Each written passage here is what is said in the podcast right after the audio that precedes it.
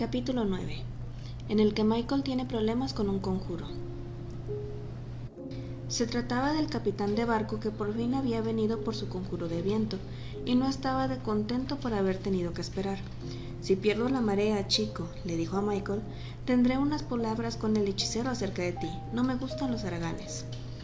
Michael, según opinaba Sophie, se comportaba de manera demasiado educada con aquel hombre, pero se sentía demasiado abatida como para intervenir. Cuando el capitán se hubo marchado, Michael se dirigió a la mesa para darle vueltas de nuevo al conjuro y Sophie se sentó en silencio a remendar sus medias. Solo tenía un par y sus huesudos pies les habían hecho agujeros. Para entonces el vestido gris estaba deshilachado y sucio. Se preguntó si se atrevería a cortar las partes menos manchadas del traje azul y plata de Hall, que estaba estropeado, para hacerse una nueva falda, pero no se atrevía. Sophie, dijo Michael, asando la vista de la undécima página de notas que hacía, ¿cuántas sobrinas tienes? Sophie había temido que Michael empezara a hacer preguntas. Cuando se llega a mi edad, muchacho, dijo, se pierde la cuenta. Todas se parecen tanto, esas dos Letis muy bien podrían ser gemelas. No, que va, dijo Michael sorprendiéndola. La nieta de Upper Folding no es tan guapa como mi Letty. Rompió la undécima hoja y comenzó la duodécima. Me alegro de que Hall no haya conocido a mi Letty, dijo. Comenzó la decimotercera página y también la desechó. Me entraron ganas de reír cuando esa tal señora Fairfax dijo que sabía quién era Hall. ¿A ti no? No, dijo Sophie. Aquello no cambiaba los sentimientos de Letty. Recordó el precioso rostro de Letty bajo las flores de manzano. Supongo que es imposible, dijo sin esperanza, que Hall esté enamorado de verdad esta vez, ¿no? Calcifer resopló chispas verdes por la chimenea.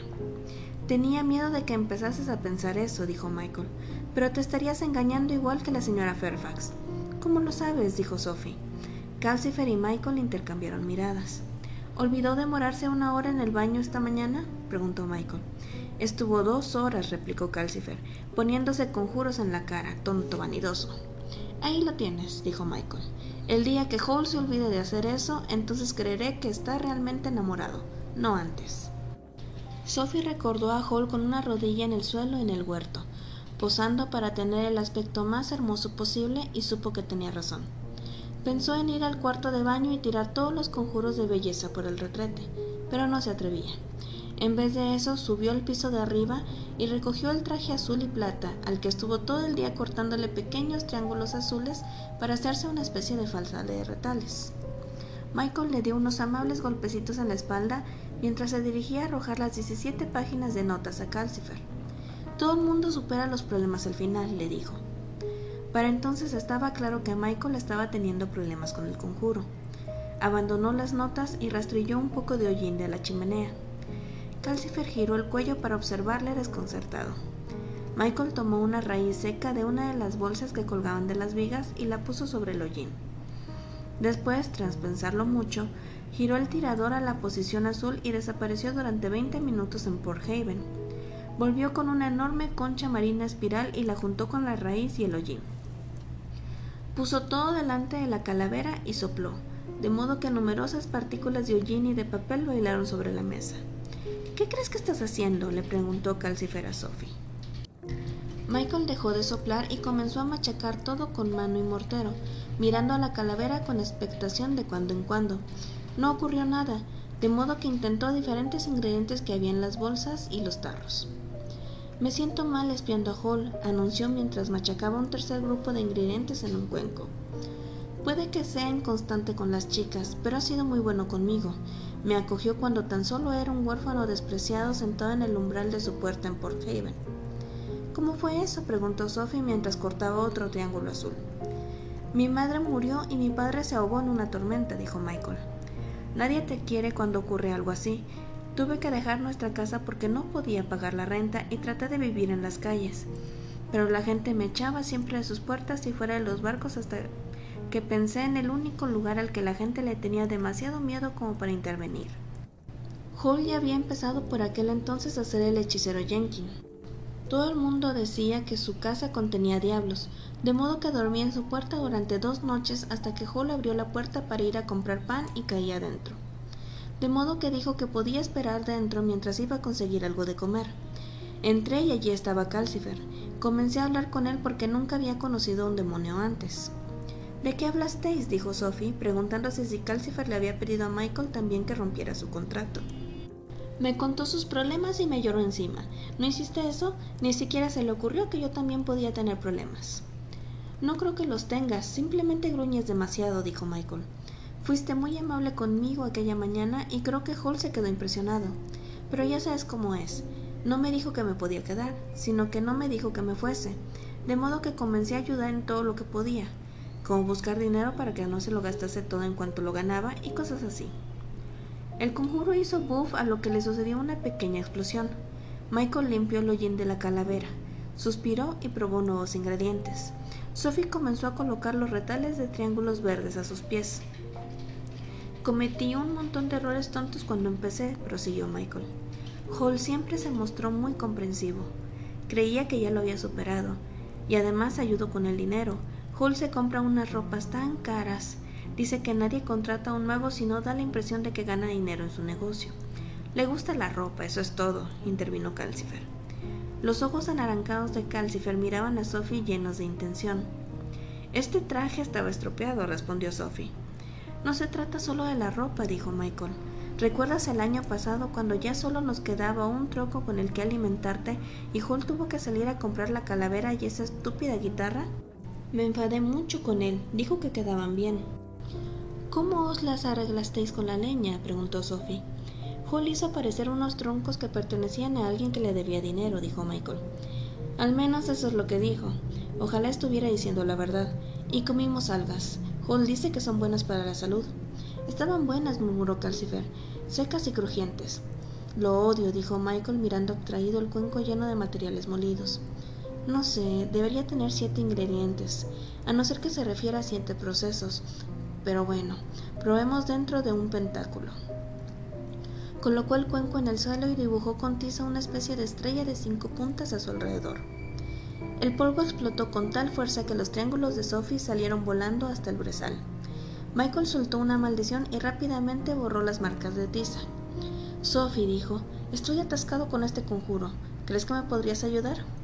Como un niño que le trae las tareas a la abuela, pensó Sophie, mientras recogía con paciencia los triángulos y los colocaba de nuevo. Vamos a echarle un vistazo, dijo con cautela. Ya sabes que no sé nada de magia. Michael le pasó con ansiedad un extraño papel brillante. Tenía un aspecto poco usual, incluso para ser un conjuro, estaba escrito en negrita, pero las letras eran ligeramente grises y estaban emborronadas.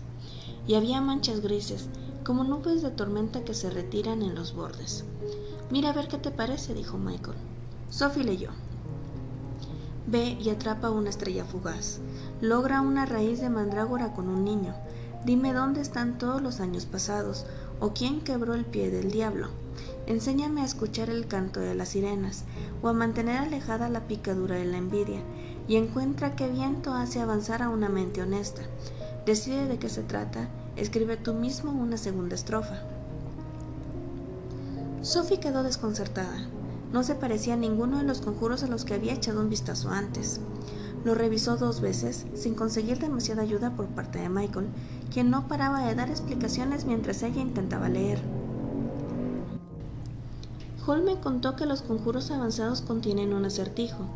Al principio decidí que cada línea lo era. Utilicé hollín con chispas en lugar de la estrella fugaz y la concha marina en lugar de las sirenas. Pensé que yo valía como un niño, por lo que cogí una raíz de mandrágora y copié listas de años pasados de los almanaques. Aunque no estaba seguro de esa parte, a lo mejor fue en eso en lo que me equivoqué. ¿Puede ser eso que pica una hoja de ortiga? No había pensado en eso antes. De todas formas, nada funciona. No me sorprende, dijo Sophie. Me parece que son cosas imposibles de hacer. Pero aquello a Michael no le convencía. Si fuesen imposibles, señaló mientras razonaba, nadie sería capaz de realizar el conjuro. Y, añadió, estoy tan avergonzado de haber espiado a Hall que quiero compensarle haciendo que funcione este conjuro. Muy bien, dijo Sophie. Empecemos con decide de qué se trata. Eso debería hacer que lo demás funcione, si es que decidir forma parte del conjuro. Pero aquello tampoco le convencía a Michael. No, dijo, es el tipo de conjuro que se te revela mientras lo realizas. Eso es lo que significa la última línea. Al escribir la segunda parte, explicando el significado del conjuro, hará que funcione. Los de este tipo son muy avanzados. Hemos de descifrar primero la primera parte. Sophie colocó los triángulos azules en un montón. Preguntémosle a Calcifer, sugirió. Calcifer, ¿quién? Pero aquello tampoco quería hacerlo Michael. No, silencio. Creo que Calcifer es parte del conjuro. Mira cómo dice dime y enséñame. Al principio pensé que se trataba de enseñar a la calavera, pero no funcionó, así que ha de tratarse de Calcifer. Hazlo tú solo si vas a rechazar todo lo que dijo, dijo Sophie. De todas formas, seguro que Calcifer sabe quién le quebró el pie. Calcifer brilló un poco ante el comentario. No tengo pies, soy un demonio, no un diablo. Tras decir esto, se hundió entre los troncos, donde se le podía oír murmurar qué montón de tonterías. Mientras Michael y Sophie continuaron con el conjuro, para entonces el misterio tenía muy interesada a Sophie. Guardó los triángulos azules, cogió lápiz y papel y comenzó a tomar notas como Michael lo había hecho. Durante el resto del día, ella y Michael se sentaron con la mirada perdida, mordisqueando las plumas y lanzando sugerencias. Una página de notas de Sophie era más o menos así. ¿Aleja el ajo la envidia? ¿Podría cortar una estrella de papel y dejarla caer? ¿Se lo deberíamos decir a Hall? Hall preferiría las sirenas a Calcifer. No creo que la mente de Hall sea honesta. ¿Y la de Calcifer? ¿Dónde están los años pasados? ¿Significa eso que una de esas raíces secas ha de dar frutos? ¿Plantarla? ¿Al lado de una ortiga? ¿Dentro de una concha? Pezuñas partidas, la mayoría lo son menos las de los caballos. ¿Errar a un caballo con un diente de ajo? ¿Viento? ¿Olor? ¿Viento de botas de siete luegas? ¿Es Howl un diablo? ¿Pulgares partidos en botas de siete luegas? ¿Sirenas con botas? Mientras Sofía escribía cosas así, Michael, con la misma desesperación, preguntaba ¿Podría ser el viento algún tipo de polea? ¿Un hombre honesto ahorcado? Eso es magia negra. Cenemos, dijo Sophie. Comieron pan y queso, aún con la mirada perdida. Por fin Sophie dijo Michael, por Dios santo, dejemos de conjeturar y hagamos lo que dice el conjuro. ¿Cuál es el mejor lugar para atrapar una estrella fugaz? Las colinas.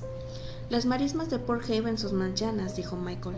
Podremos. Las estrellas fugaces son muy rápidas. Nosotros también si usamos las botas de siete leguas, señaló Sophie.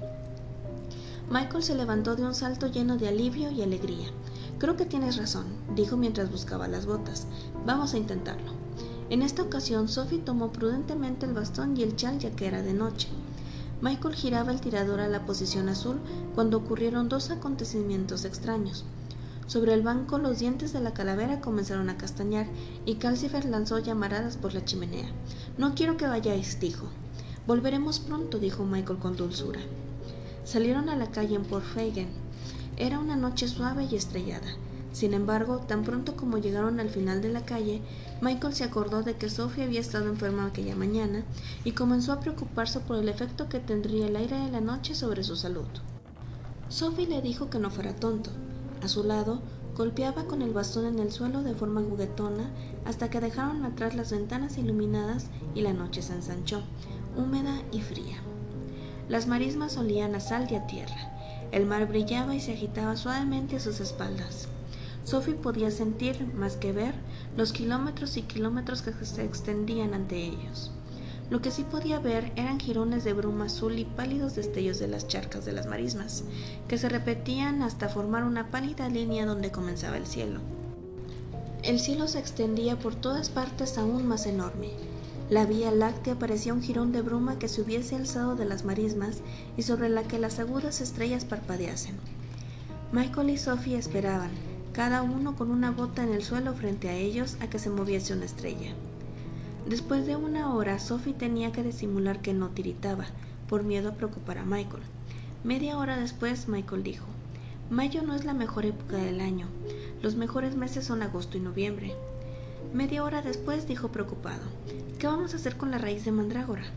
Vamos a solucionar esto antes de preocuparnos de otra cosa, dijo Sophie apretando los dientes mientras hablaba, por miedo a que castañeran. Un rato después dijo Michael, Vete a casa, Sophie, después de todo se trata de mi conjuro. Sophie había abierto la boca para decir que era muy buena idea cuando una de las estrellas se desprendió del firmamento y cayó por el cielo seguida de una estela blanca. ¡Ahí hay una! gritó Sophie. Michael se enfundó la bota y se esfumó. Sophie se agarró el bastón y le siguió un segundo después. ¡Sas! ¡Splash! Se encontraba en mitad de las marismas rodeada de niebla, vacío y charcas de brillo tenue. Sophie clavó el bastón en el suelo e intentó no moverse.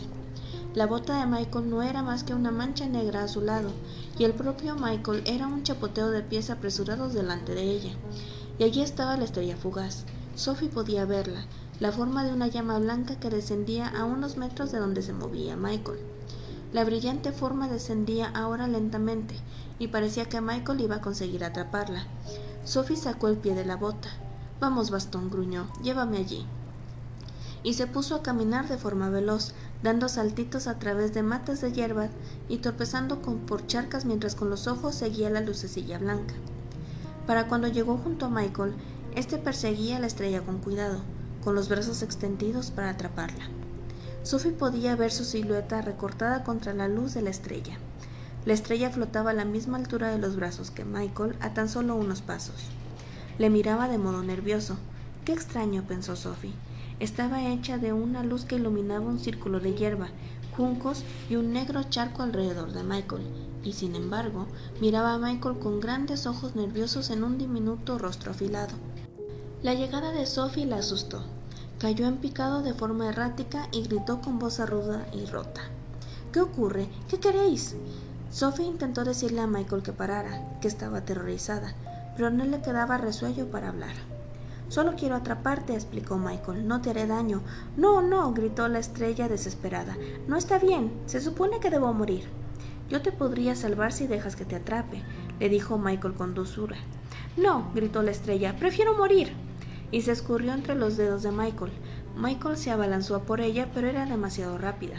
Se lanzó hacia la charca más cercana y el agua negra se alzó con un fuego blanco durante un instante. Hubo un breve chisporroteo. Cuando Sophie llegó hasta él, Michael estaba de pie observando cómo se apagaba la última luz sobre un promontorio circular bajo las oscuras aguas.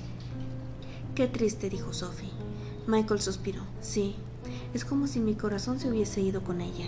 Volvamos a casa, estoy harto de este conjuro. Les llevó veinte minutos encontrar las botas. Sophie pensó que era un milagro que las hubiesen encontrado. ¿Sabes qué? dijo Michael mientras recorrían las oscuras calles de Port Haven. Sé que nunca seré capaz de realizar ese conjuro. Es demasiado avanzado para mí. Tendré que preguntarle a Hall. Odio tener que rendirme, pero al menos podré sacar algo en claro de Hall ahora que esa Letty Hatter ha caído rendida ante él. Aquello no le hizo mucha gracia a Sophie.